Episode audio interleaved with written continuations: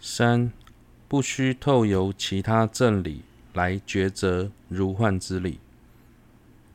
如是，若以正理多次思择诸法，是否由其自体所成，于无自性生起猛力定解，其后关键所现诸相，便能现起如同幻化。除此，别无抉择如幻空性之理。上一段是以圣者在根本定及后得智的状态来说明显现诸法如幻的道理，但是即便尚未成为圣者，依然能以正理反复观察诸法是否由其自体所成，一旦发现诸法若有自信，便会产生诸多的过失，就会对于无自信的道理生起强烈的定解，并在此定解的摄持下，当见到周围的世俗法时，不需透由其他正理再次抉择。自然就能显现诸法如同幻化。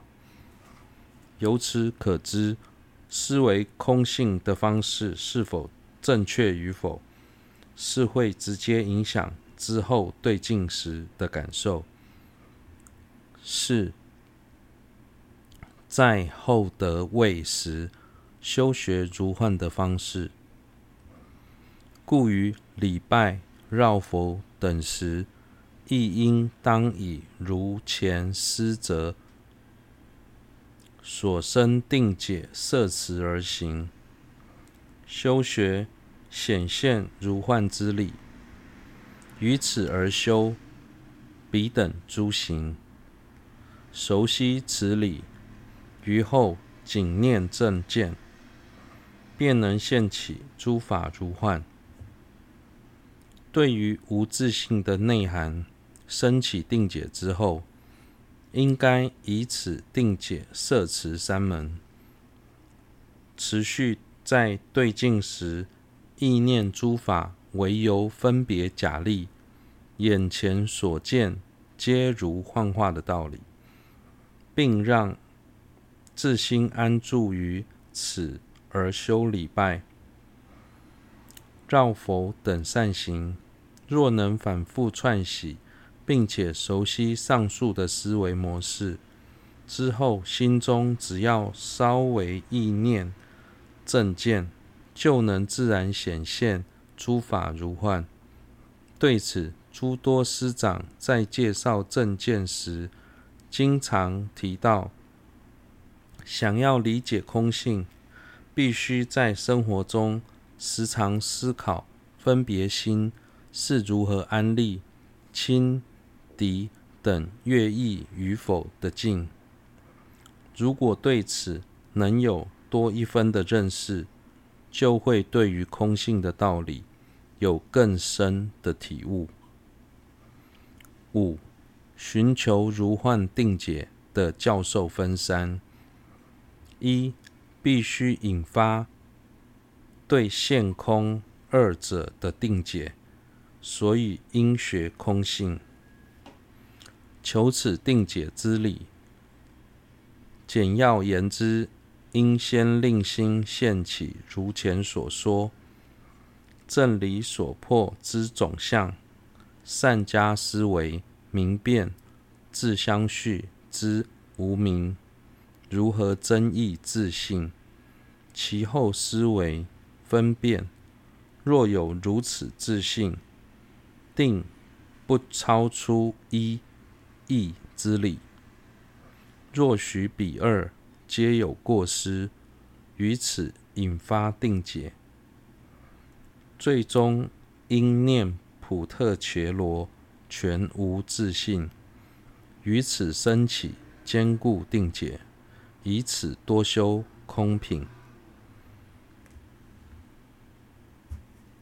若想对于诸法如幻升起定解，必须了解现空二者的关系，而两者中又应先思索空性的道理。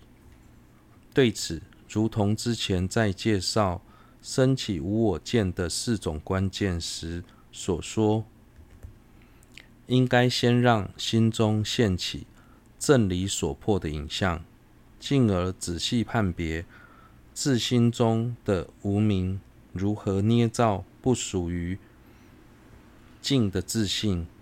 之后再去思维，假使净真有如此的自信，定不超出自信所成的一和义。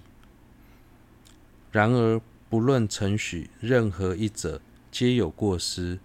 于是推论普特伽罗应无自信，于此升起坚固的定解，并在并且。再三修习无自性的内涵。二，在不忘失空性的状态下，显现普特伽罗如幻的方式，其后作意诸缘起品，令心现起无疑能见之普特伽罗名言，并安立彼及造业者。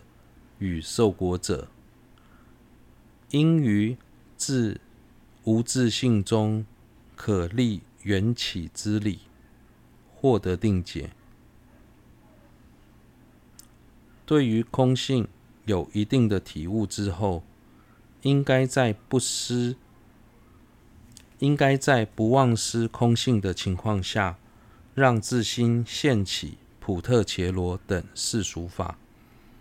并且安立彼为造业者与受果者等。简言之，应该对于在无自性的状态中能够安立缘起的道理，获得定解。三，若觉现空二者相违，须以镜中影像作为譬喻。若觉彼二相违之时，应取影像等喻，思不相违之理。脸之影像虽无虽空无眼、耳等，然依脸及镜子而生。彼等因缘若有欠缺，尔时影像随即消失。此二无疑存有交集，如是普特伽罗。虽无成许是由自性所成，然与造业者、受果者及依往昔获业而生，亦不相违。应当如此思维而修，此于一切时中皆应了知。对于初学者而言，假使在思维无自信时，无法安立缘起，或因安立缘起，就必须承许自信，而将缘起、性功二者看成相违。此时就应该以镜中影像的喻来思维二者互不相违的道理。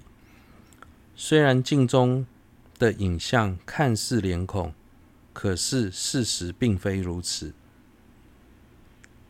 所以，它的本质是虚妄的，这一点连世间人都能理解。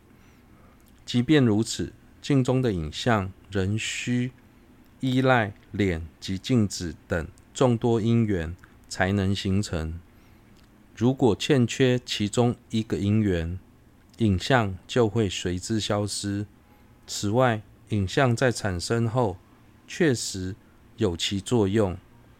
所以我们在照镜子时，才能看到脸的污垢，并加以洗净。因此，影像中的影，镜中的影像虽然不是脸孔，但与它由因缘而生，两者之间的确存有交集。相同的，普特伽罗虽然没有些许自信，但与他是造业者。受果者以及他有往昔的烦恼业力而生，两者之间也不相违。这个部分透由譬喻反复思维串习，便能了解。